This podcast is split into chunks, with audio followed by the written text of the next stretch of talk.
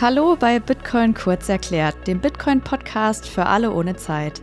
Ich heiße Nicole, bin Wirtschaftsmathematikerin und Analystin und seitdem ich mich mit Bitcoin beschäftige, sehe ich die Welt mit anderen Augen.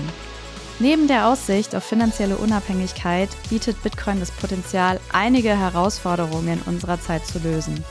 Ich habe erkannt, dass viele Probleme des heutigen Wirtschafts- und Finanzsystems damit zusammenhängen, wie unser Geld funktioniert bzw. nicht funktioniert. Ich bin überzeugt, dass Bitcoin dabei helfen kann, eine ehrlichere, faire und nachhaltige Gesellschaft aufzubauen. Ich möchte meine Erkenntnisse mit dir teilen und dich mit diesem Podcast zu einem Perspektivwechsel einladen. In der heutigen Folge starten wir damit, die technischen Eigenschaften von Bitcoin etwas näher zu beleuchten. Und dabei werden wir auch erfahren, was Bitcoin mit einem Seestern zu tun hat. Technologieexperten beschreiben die Funktionsweise von Bitcoin oft als brillant. Und wir wollen jetzt noch besser verstehen, warum das so ist. Zum Zeitpunkt der Aufnahme liegt der Bitcoin-Preis bei 52.600 Euro. Hast du schon mal eine digitale Datei verschickt, zum Beispiel via E-Mail? Bevor du ein privates Foto mit deinem Handy versendest oder es in einem sozialen Netzwerk wie Facebook veröffentlichst, überlegst du dir vermutlich ganz genau, mit wem du dieses Foto teilen möchtest. Denn die Fotodatei kann beliebig oft kopiert und weiter verschickt werden. Eine Kopie des Fotos kann in der digitalen Welt auch völlig identisch aussehen wie das Original. Dass Informationen im digitalen Raum so leicht kopiert werden kann, war eine der größten Herausforderungen bei der Erschaffung eines digitalen und knappen Geldes wie Bitcoin. Denn lange dachten selbst ausgebildete Informatiker, dass es so etwas wie digitale Knappheit gar nicht geben kann. Bereits in Episode 1 dieses Podcasts haben wir aber gelernt, dass Bitcoin knapp ist und es nie mehr als 21 Millionen Bitcoin geben wird. Und wie funktioniert das in unserem konventionellen Bankensystem? Wie wird zum Beispiel verhindert, dass du dein letztes Gehalt einfach kopierst und zweimal ausgibst? Sofern du deinen Lohn oder sonstige Leistungen digital auf dein Bankkonto erhältst, was wohl für die meisten von uns in der westlichen Welt der Fall ist, hat deine Bank die Aufgabe aufzuzeichnen, wie viel Geld du besitzt und dafür zu sorgen, dass du dein Geld nicht mehrfach ausgibst. Die Bank ist auch dafür verantwortlich, sicherzustellen, dass Beträge nicht mehrfach von deinem Konto abgebucht werden, wenn du zum Beispiel deine Lebensmittel digital bzw. mit Karte bezahlst. Das sogenannte Problem der Doppelausgabe bzw. Double Spend im Englischen wird in der traditionellen Finanzwelt damit gelöst, dass zentrale Instanzen bzw. Zwischenhändler wie Banken über unsere Finanztransaktionen wachen. Das bedeutet aber, dass wir diesen Zwischenhändlern vertrauen müssen. Und das Vertrauen in einen solchen Zwischenhändler erfordert nicht nur das Vertrauen, dass er nicht böswillig oder fahrlässig handelt, sondern auch, dass unsere Regierung unser Geld nicht beschlagnahmt oder einfriert, indem sie Druck auf diese Zwischenhändler ausübt. Vielleicht klingt das für dich sehr weit hergeholt, aber auch unsere jüngere Geschichte zeigt, dass eine solche Einflussnahme durchaus vorkommen kann. Zu Beginn des Krieges in der Ukraine wurden zum Beispiel Bankkonten russischer Staatsbürger in Deutschland eingefroren, auch von Personen, die sich gar nicht mit der russischen Staatsführung identifizieren. Und vielleicht hast du vor zwei Jahren von den sogenannten Trucker-Protesten in Kanada gehört. Aus Frustration über die Corona-Beschränkungen hatten Demonstranten die Stadt Ottawa lahmgelegt und Grenzübergänge mit Fahrzeugen und Trucks blockiert. Der kanadische Premierminister Trudeau hat als Antwort darauf ein Notstandsgesetz erlassen und unter anderem die Bankkonten einiger Demonstranten einfrieren lassen. Weitere Informationen zu den Trucker-Protesten findest du in den Show Notes. Auch das Bitcoin-Netzwerk sorgt dafür, dass Geld bzw. ein Bitcoin nicht mehrfach ausgegeben wird. Anders als bei Banken funktioniert das aber ganz ohne Vertrauen, denn bei Bitcoin gibt es keine zentrale Behörde, der wir vertrauen müssen. Bitcoin ist dezentral. Das Konzept der Dezentralität ist für viele Menschen schwer zu verdauen. Vielleicht geht es dir ja auch so. Im Berufsleben sind die meisten von uns daran gewöhnt, Vorgesetzte und eine Geschäftsführung zu haben, die über alle wichtigen organisatorischen, kaufmännischen und personellen Maßnahmen entscheidet. Ähnlich ist es bei Vereinen, staatlichen oder kirchlichen Institutionen oder politischen Parteien. Es gibt in der Regel eine Hierarchie und eine Art Kopf. Und im Zweifel ist dieser Kopf für Erfolg oder Misserfolg der Organisation verantwortlich. Eine Organisationsform, die keine Hierarchie und keinen Kopf hat, können wir uns wahrscheinlich deswegen so schwer vorstellen, weil wir eine solche Organisationsform schlichtweg nicht kennen. Dezentralität ist für die meisten etwas völlig Neues. Es gibt aber Beispiele aus der Tierwelt, die uns zeigen, dass Prinzipien der Dezentralität bereits in der Natur existieren und in unserer Welt eine Rolle spielen. Ameisen zum Beispiel leben zu mehreren Millionen in teils gigantischen Bauten. Nur auf den ersten Blick sehen ihre Ameisenhaufen nach totalem Chaos aus, aber Ameisen organisieren ihre Millionenstaaten nach klaren Vorgaben. Vom Bauplan über die Ernährung bis hin zur Hygiene ist alles geregelt. Der Schlüssel für das Gelingen eines solchen riesigen Gefüges ist die Kommunikation im Ameisenstaat. Ohne Austausch funktioniert hier nichts. Zwar bilden Ameisen eine kastenbasierte Gesellschaft und haben eine Königin, die für den Nachwuchs sorgt, doch es gibt weder eine zentrale Autorität noch einen Anführer. Das hochgradig intelligente und komplexe Verhalten, das eine Ameisenkolonie in ihrer Gesamtheit zeigt, ist eine Eigenschaft der Interaktion von Individuen in einem sozialen Netzwerk. Ameisen können als Kolonie hochkomplexe Verhaltensweisen zeigen, doch jede einzelne Ameise agiert nach einem Satz einfacher Regeln, die durch soziale Interaktion und das Ausschütten chemischer Duftstoffe gesteuert wird. Die Natur demonstriert uns also, dass ein dezentrales System robust, unglaublich ausgereift und komplex sein kann, ohne eine zentrale Autorität, eine Hierarchie oder komplexe Teile zu benötigen, wie uns das Beispiel der Ameisen zeigt. Man kann sich das Bitcoin-Netzwerk ähnlich vorstellen wie eine Ameisenkolonie mit Zehntausenden bis Hunderttausenden von Teilnehmern bzw. Computern. Auch Bitcoin ist ein hochentwickeltes, dezentrales Netzwerk, aber jeder einzelne Bitcoin-Teilnehmer bzw. Computer, auch Knoten oder Node genannt, folgt nur ein paar einfachen mathematischen Regeln. Die Interaktion zwischen den vielen Knoten ist es, die zum Entstehen des ausgeklügelten Verhaltens führt und nicht die Komplexität oder das Vertrauen in einen einzelnen Knoten. Wie ein Ameisenstaat ist Bitcoin ein widerstandsfähiges Netzwerk aus einfachen Knoten, die einfachen Regeln folgen und gemeinsam ohne zentrale Koordination erstaunliche Dinge tun können. Jeder von uns kann einen Bitcoin-Knoten betreiben, auch du. Dazu braucht es nur die sogenannte Bitcoin Client Software, auch Bitcoin Core genannt, die frei im Internet verfügbar ist, und einen Computer. Weitere Infos dazu findest du in den Show Notes. Vielleicht fragst du dich jetzt, was genau der Nutzen von Dezentralität sein soll. Der große Vorteil des Prinzips einer führerlosen dezentralen Organisation lässt sich mit Hilfe einer Spinne und eines Seesterns veranschaulichen. Wenn man einer Spinne den Kopf abschlägt, dann stirbt sie. Wenn man einem Seestern einen Arm abschneidet, dann wächst ihm ein neuer Arm nach. Und aus dem verbliebenen Arm kann sogar ein vollständig neues Tier entstehen. Der Grund für diese Fähigkeit des Seesterns liegt in seinem dezentralen Nervensystem verborgen. Ein Seestern hat keinen Kopf und kein Gehirn und ist deshalb äußerst regenerationsfähig. In diesem Beispiel entspricht ein traditionelles hierarchisches System bzw. unser klassisches Finanzsystem der Spinne. Das dezentrale Bitcoin-Netzwerk kann mit einem Seestern verglichen werden. Und jetzt wird schnell offensichtlich, dass ein dezentrales System gegenüber einer zentralen Struktur Vorteile hat. Ein dezentrales System ist durch den fehlenden zentralen Angriffspunkt deutlich schwerer angreifbar. Und es funktioniert selbst dann noch problemlos, wenn Teile davon ausfallen.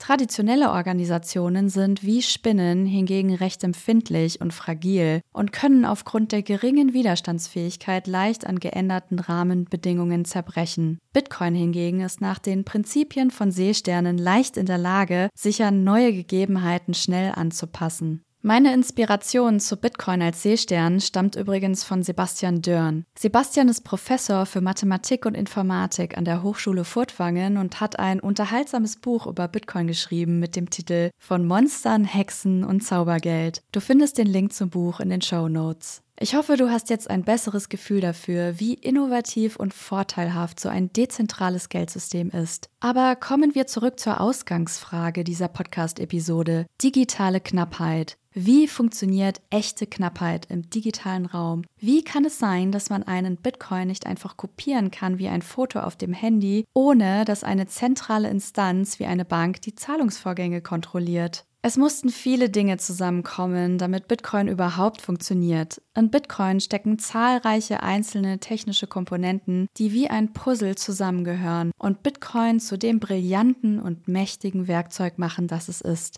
Diese einzelnen Puzzlestücke werden wir uns in den nächsten Folgen von Bitcoin kurz erklärt Schritt für Schritt ansehen, angefangen mit der heutigen Episode. Aber nochmal einen Schritt zurück. Um dir ein wenig die Angst zu nehmen, dass ab jetzt alles viel zu kompliziert und viel zu technisch werden könnte, möchte ich dir eine kurze Botschaft von Gigi mitgeben. Du kennst Gigis Stimme vielleicht schon aus Episode 4 dieses Podcasts. Er wird von Bitcoin-Fans sehr geschätzt, unter anderem für seinen extrem klugen Kopf und seine visionären Gedanken zu Bitcoin. Gigi ist einer der vielen Protagonisten im Dokumentarfilm Human Bee, den ich schon in der letzten Podcast-Folge erwähnte. Falls noch nicht gesehen, schau dir diese Doku unbedingt an. Denn wenn du es bis zu dieser Podcast-Episode geschafft hast, dann wird dir Human Bee eine spannende neue Perspektive auf Bitcoin bieten. Aber nun zu Gigi.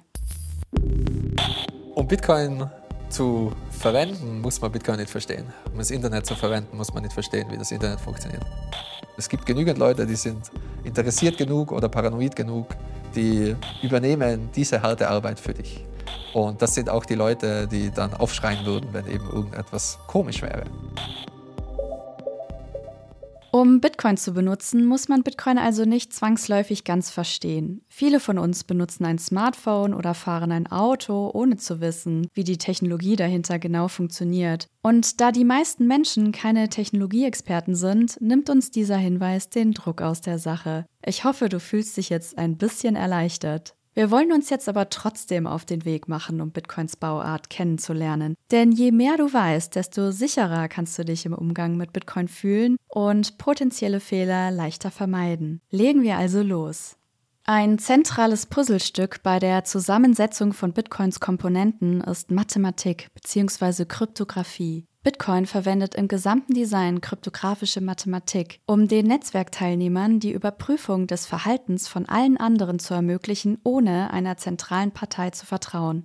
Die Notwendigkeit zu vertrauen wird also eliminiert durch Kryptographie. Aber was genau ist eigentlich Kryptographie? Der Begriff Kryptographie kommt aus dem Altgriechischen und bedeutet so viel wie Geheimschrift. Die Kryptographie hat das Ziel, Informationen so zu verschlüsseln, dass Unbefugte sie nicht lesen können. Auch du bist ziemlich sicher schon mal mit Kryptographie in Berührung gekommen, ohne es zu bemerken. Wenn du zum Beispiel schon mal etwas im Internet bei einem Online-Händler wie Amazon bestellt hast, dann wurdest du im Laufe des Bestellprozesses nach persönlichen Daten wie deiner Bankverbindung oder deiner Anschrift gefragt, die du in dein Handy oder deinen Computer eingeben und elektronisch an den Händler übersenden musstest. Um sensible Daten auf dem Transportweg vor unberechtigtem Zugriff und Manipulation zu schützen, kommt bei den meisten Websites und Online-Diensten heutzutage das sogenannte HTTPS-Protokoll zum Einsatz. Damit können Daten verschlüsselt bzw. abhörsicher übertragen werden. Ohne Verschlüsselung sind Daten, die über das Internet übertragen werden, für andere Nutzer als Klartext lesbar, was im schlimmsten Fall zu Datenmissbrauch und Betrug führen kann. Wie kann man sich so eine Verschlüsselung vorstellen? Ein ganz einfaches Beispiel für ein Verschlüsselungsverfahren ist die sogenannte Cäsar-Verschlüsselung, die nach dem berühmten römischen Staatsmann Julius Caesar benannt wurde. Denn Julius Caesar wird nachgesagt, dass er Verschlüsselungsverfahren nutzte, um seinen Feldherren im Krieg Nachrichten zu schicken. Bei der Cäsar-Verschlüsselung werden alle Buchstaben im Alphabet um eine feste Anzahl an Zeichen verschoben, zum Beispiel um zwei Zeichen. Aus A wird dann C, aus B wird D, aus C wird E und so weiter. Die Anzahl der verschobenen Zeichen bildet hier den Schlüssel, der für die gesamte Verschlüsselung unverändert bleibt. Aus dem einfachen Wort Hallo wird in unserem Beispiel die Buchstabenfolge JCNNQ. Das Cäsar-Verschlüsselungsverfahren wird als symmetrisch bezeichnet, weil zum Verschlüsseln und Entschlüsseln derselbe Schlüssel verwendet wird. In unserem Fall ist der Schlüssel gleich 2.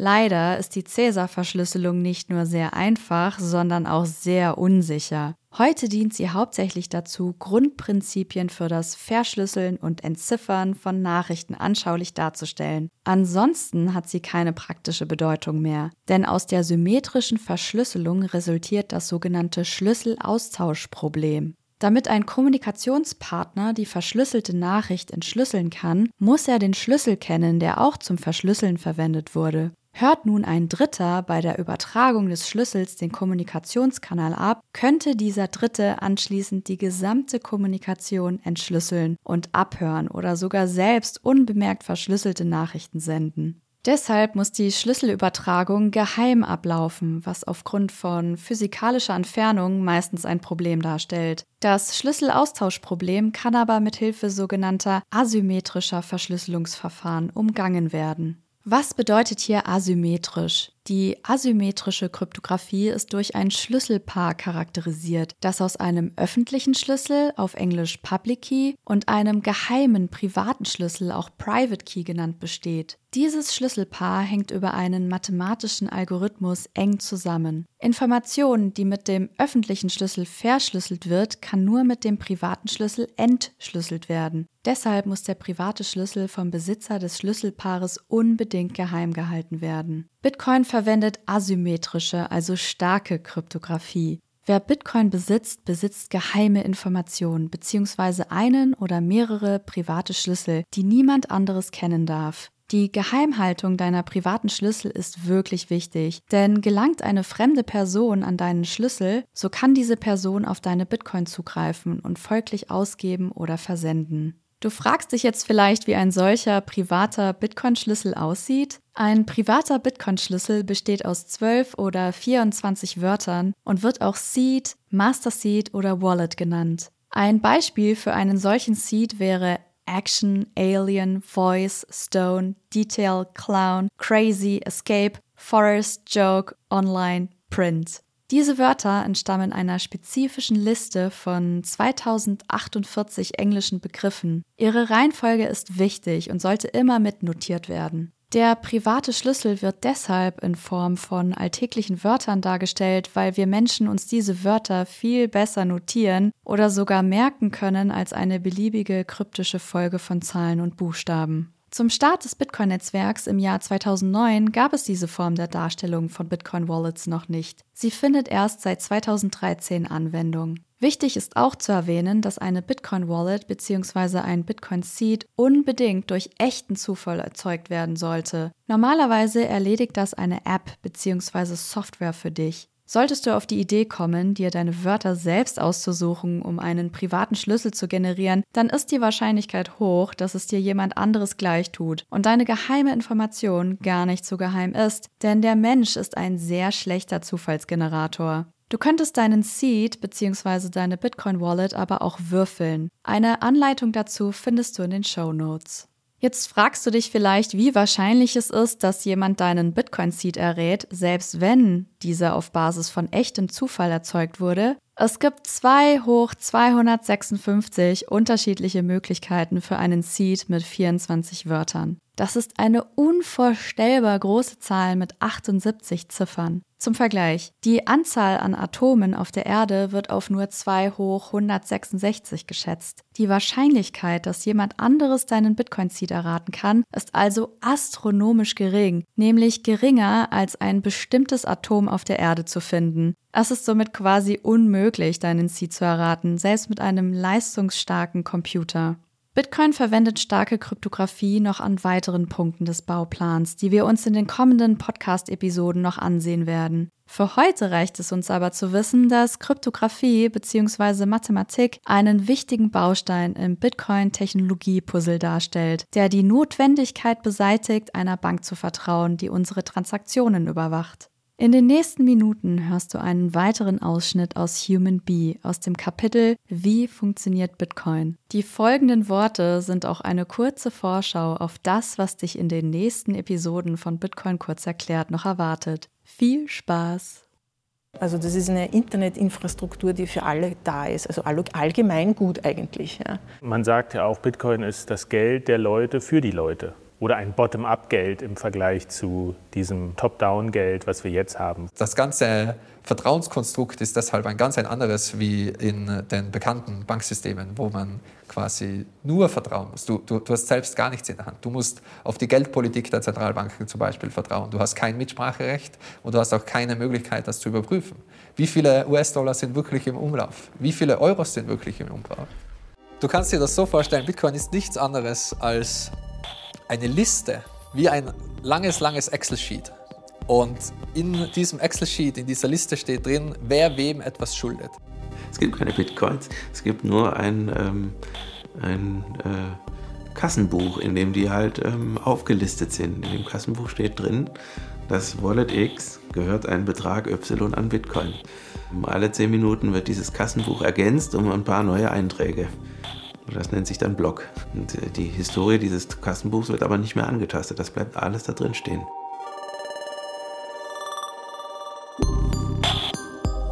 Das ist ein total faszinierender Aspekt von diesem Bitcoin. Das, was in dieser Blockchain drin steht, das ist sicherer als in Stein gemeißelt.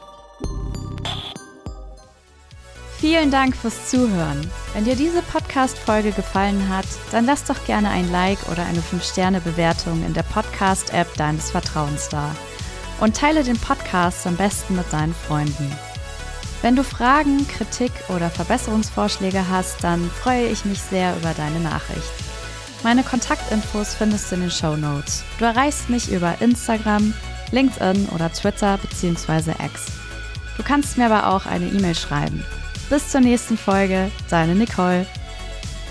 Ach ja, und bevor ich es vergesse, das hier ist keine Finanzberatung und ich bin keine Finanzberaterin. Der Inhalt dieses Podcasts ist ausdrücklich nicht als Finanzberatung zu verstehen. Ich teile hier lediglich meine persönlichen Gedanken. So, das war's.